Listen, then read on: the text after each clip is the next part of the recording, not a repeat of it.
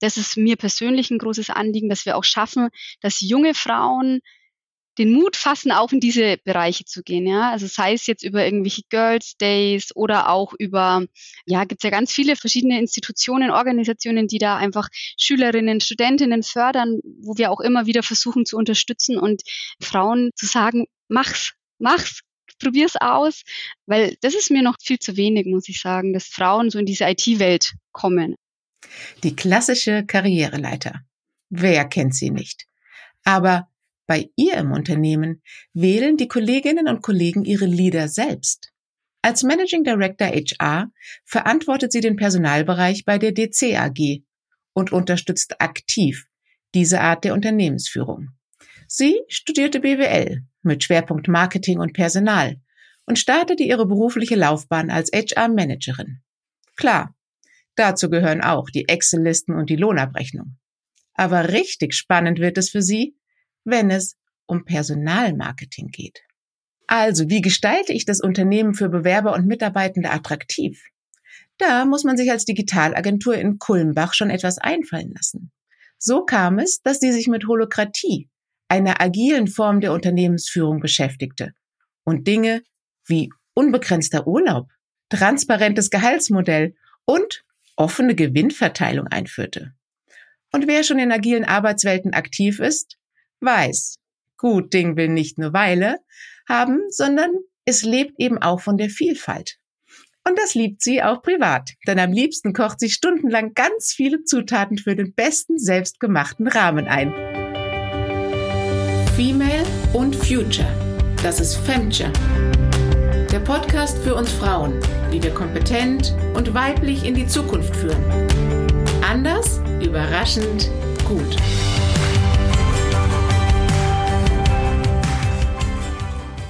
Ich freue mich sehr, Christina Barth, dass du heute dabei bist. Ich freue mich auch sehr. Vielen Dank. In vielen Industrien erleben wir ja schon die Auswirkungen des Fachkräftemangels. Und die Unternehmen gehen unterschiedlichste Wege, wie bunte und offene Arbeitsplatzgestaltung. Und es gibt auch neue agile Reporting- und Führungsansätze. Aber mit den Elementen unbegrenzter Urlaub und transparentem Gehaltsmodell, glaube ich, tun sich die allermeisten noch schwer. Was hat euch dann dazu gebracht, das einzuführen?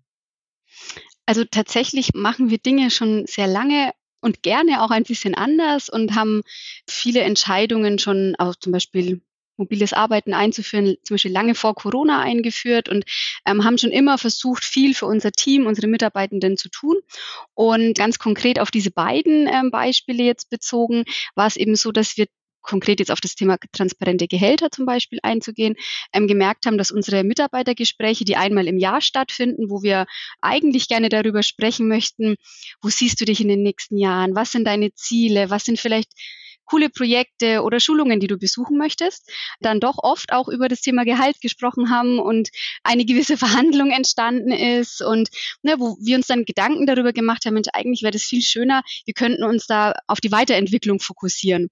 Und was wir natürlich auch immer mal wieder dann hatten, so an der Kaffeemaschine, wer kennt's nicht, mal drüber zu sprechen und sich dann vielleicht am Ende ungerecht behandelt zu fühlen, weil der eine oder der andere dann irgendwie 50 Euro mehr verdient, ja. Und solche Themen hatten wir in der Vergangenheit eben immer mal wieder und haben dann versucht, ja eine gute Lösung dafür zu finden und sind dann eben in dieses ganze Thema, wie können wir unsere Gehälter transparent machen, wie können wir dabei vielleicht auch ja, Erfahrungsgrade berücksichtigen, unterschiedliche Unternehmensbereiche berücksichtigen und ähm, haben uns dann sehr stark mit dem Thema auseinandergesetzt und dann eben dieses Modell aufgesetzt, was genau diese Bereiche berücksichtigt. Also einmal die Erfahrung und einmal auch verschiedene Bereiche, die wir im Unternehmen einfach haben. Und so können wir es schaffen, dass wir eben ja nicht mehr dieses Ungerechtigkeitsgefühl haben und eben auch für jeden Einzelnen so einen Fahrplan aufzeigen können, wo kann sich deine Vergütung in den nächsten Jahren hinentwickeln und ja, wo kannst du dich persönlich auch hinentwickeln. Ja? Also das mal so das Thema, wie wir zu diesem transparenten Gehaltsmodell gekommen sind. Und ja, der unbegrenzte Urlaub ist tatsächlich für viele, denen wir das erzählen, so ein besonderes Highlight, was aber in der Realität gar nicht so abgefahren ist, wie es vielleicht im ersten Moment klingt.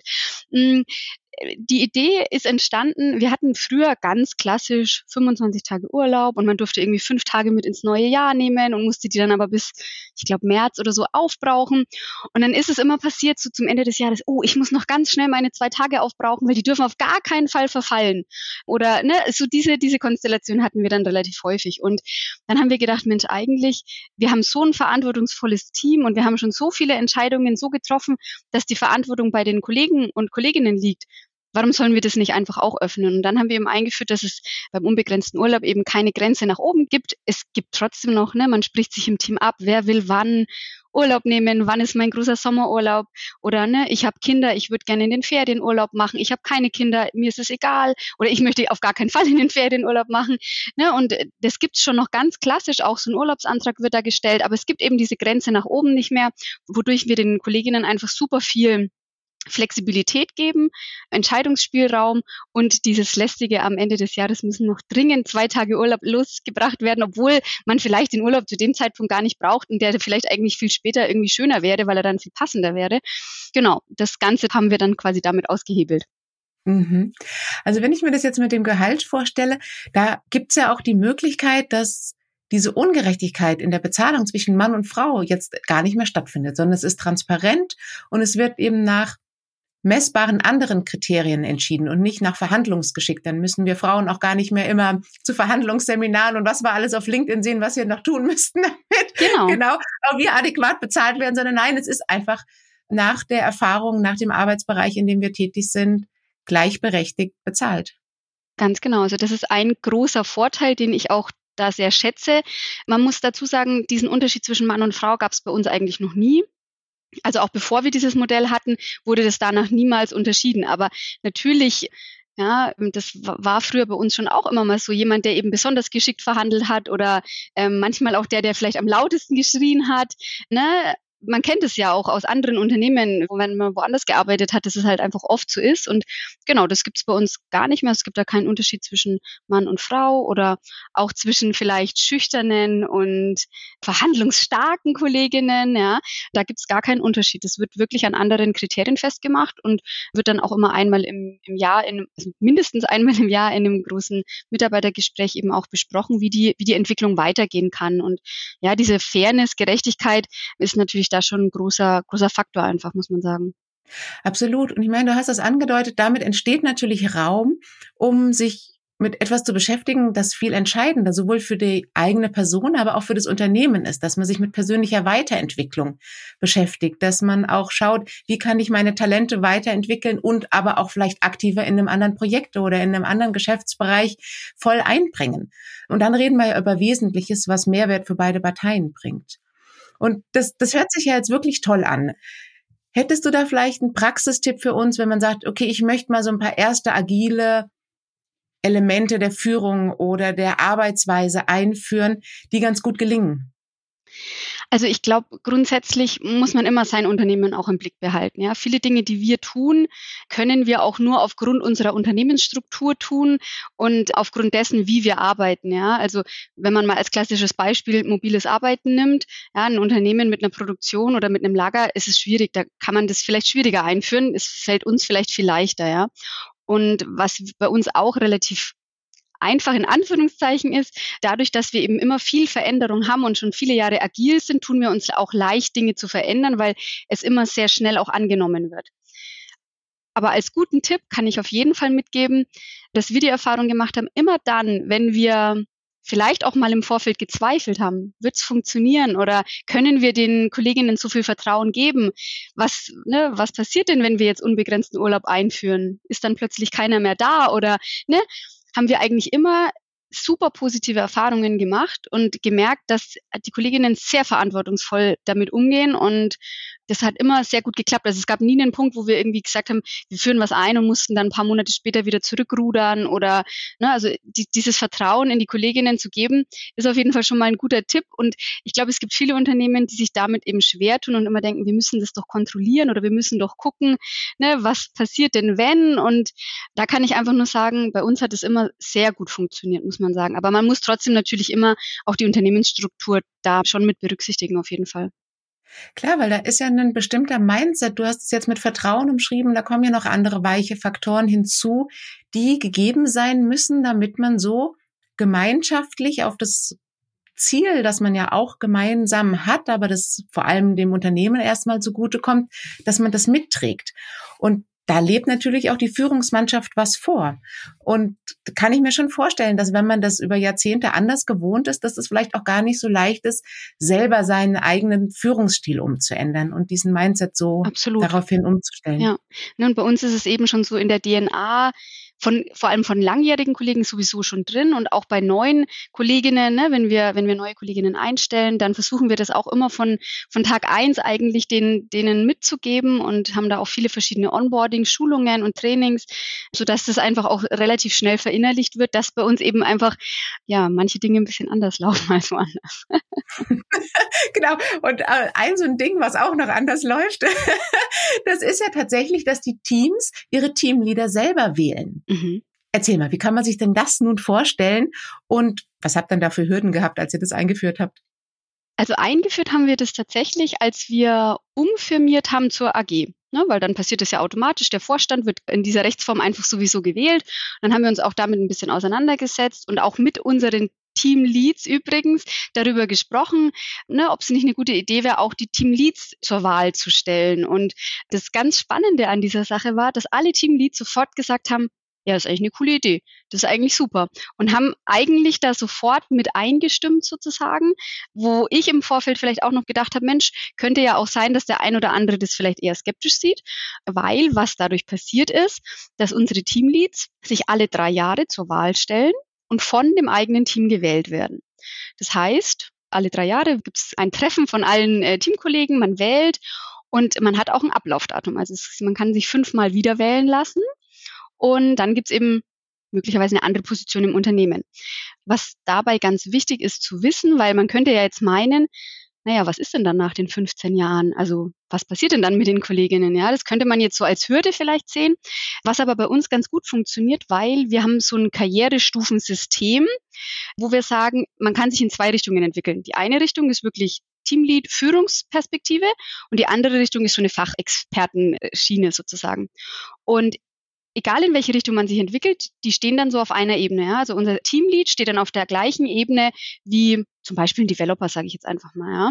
Und wenn man sich jetzt nach zehn Jahren vielleicht oder auch nach fünf Jahren überlegt, Mensch, jetzt will ich kein Teamlead mehr sein, ich stelle mich nicht zur Wahl oder vielleicht werde ich aus irgendwelchen Gründen nicht gewählt, kann man einfach quasi die Seite wechseln ohne dass es eine Art von Gesichtsverlust ist oder auch eine gehaltliche Einbuße, ne, weil das ja auch in vielen Unternehmen so ist, dass man dann, wenn man quasi entweder abgewählt wird oder das Amt vielleicht auch niederlegt, dann mit solchen Themen zu kämpfen hat, was es bei uns aber tatsächlich in dem Fall dann gar nicht gibt. Ja, das ist ein ganz spannender Ansatz, dass man da auch nochmal selber die Möglichkeit bekommt, neu drüber nachzudenken. Es ist ja nicht selten so, dass Frauen, wenn sie Kinder bekommen und diesen Weg für sich wählen, dass sie in eine Situation kommen, wo sie sich auch nochmal hinterfragen und ihre Rolle im Beruf hinterfragen und da oft zu neuen Ergebnissen kommen. Und äh, ich persönlich kann auch sagen, ich habe da sehr davon profitiert, selber nochmal drauf zu schauen für mich und bin nochmal einen ganz anderen Weg gegangen, den ich wahrscheinlich, wenn ich kein bei euch Ablaufdatum bei mir Veränderungsdatum gehabt hätte, dann hätte ich einfach weitergemacht. Ja, man läuft ja dann einfach weiter, wenn ein Weg gut vorgegeben ist und man langlaufen kann. Genau ne, wir sprechen da auch ganz regelmäßig drüber und wir haben dann auch oft mal ja auch junge Kollegen zum Beispiel oder Kolleginnen, die sagen, Mensch, perspektivisch wäre schon cool, vielleicht mal ein Team zu leiten. Gerade im Moment kann ich es mir noch nicht vorstellen. Können wir vielleicht Richtung Coachings gehen? Kann ich da schon mal mit reinschnuppern?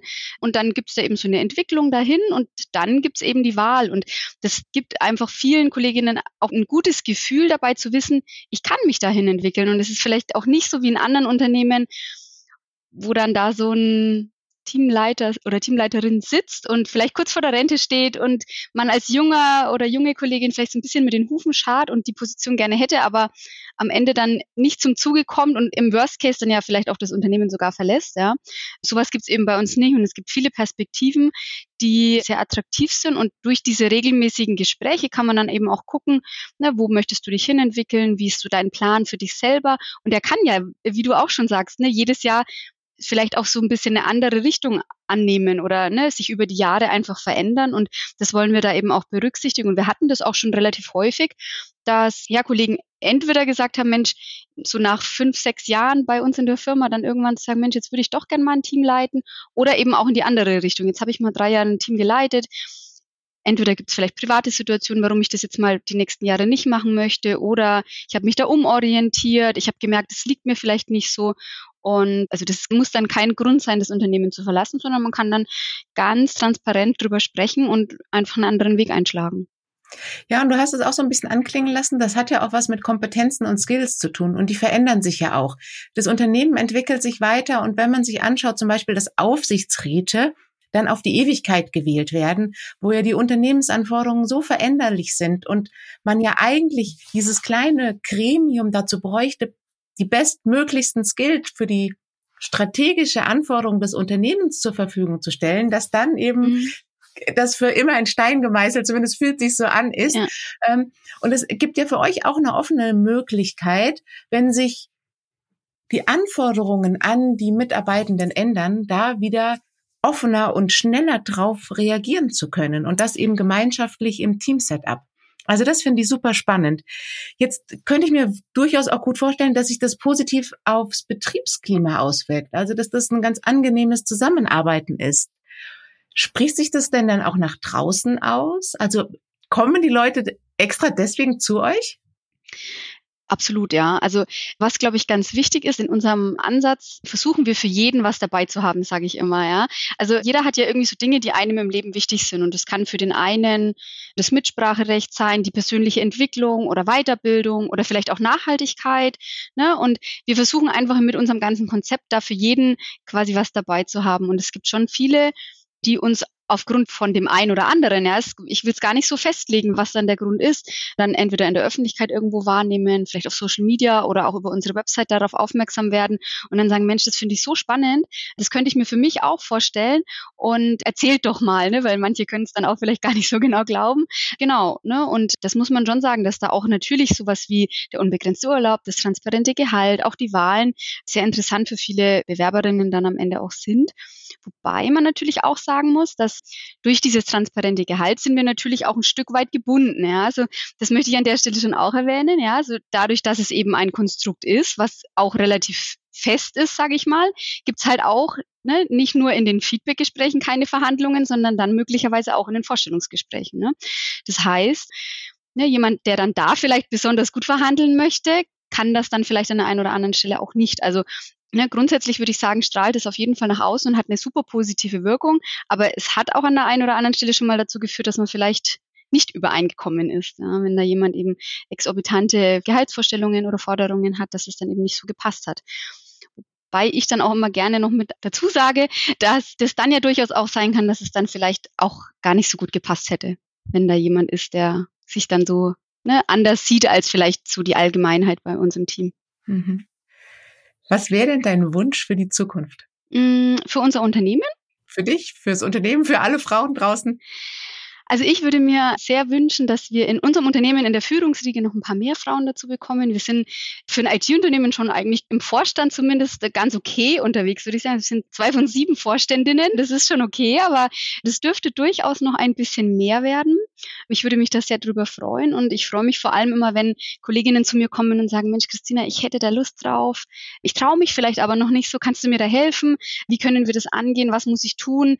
Und darüber freue ich mich immer sehr. Und wir versuchen das natürlich auch zu fördern. Also Großteil unserer Kolleginnen oder Kollegen ist ja in der IT unterwegs und das ist mir persönlich ein großes Anliegen, dass wir auch schaffen, dass junge Frauen den Mut fassen, auch in diese Bereiche zu gehen. Ja? Also sei es jetzt über irgendwelche Girls Days oder auch über, ja, gibt es ja ganz viele verschiedene Institutionen, Organisationen, die da einfach Schülerinnen, Studentinnen fördern, wo wir auch immer wieder versuchen zu unterstützen und Frauen zu sagen, mach's, mach's, probier's aus, weil das ist mir noch viel zu wenig, muss ich sagen, dass Frauen so in diese IT-Welt kommen. Ja, und da freuen wir uns immer, wenn wir, wenn wir da Bewerbungen bekommen. ja, also dieser Wunsch eint dich mit tatsächlich einigen da draußen. Das habe ich schon mehrfach gehört, wie wichtig es ist, dass wir die nächste Generation Frauen ermutigen, in diesen MINT-Fächern aktiv zu werden. Und äh, wenn ihr dazu noch mal ein paar Anregungen Ideen hören wollt, hört gerne rein bei der Folge mit der Lea, die ist Gründerin und Managerin von Startup-Teams, die da auch ganz viel machen, die nächste Generation ans Unternehmertum ranzuführen und die auch schon mit neuen Technologien in Kontakt zu bringen. Da hast du recht, da gibt's ganz viele tolle Initiativen und ein wunderbarer Wunsch. Christina, ich danke dir für das Gespräch. Es war wunderbar. Toll, dass du so offen und ehrlich aus eurem Arbeitsalltag erzählt hast. Und Sehr gerne, hat mir viel Spaß gemacht. und liebe Zuhörerinnen, wenn ihr der Meinung seid, ja, da draußen gibt's ganz viele tolle Frauen und es ist ganz wichtig, dass wir weiter mit denen sprechen und denen hier die Möglichkeit geben, aufzuzeigen, welche neuen Wege wir denn gehen können und wo wir Frauen als Leader der Zukunft uns zeigen dürfen dann hinterlasst gerne ein Like und eine Rezension. Der Algorithmus liebt es. Wir kommen hier immer mehr in Tech-Themen rein. genau, und in zwei Wochen seid wieder dabei, wenn es um eine neue spannende Folge geht.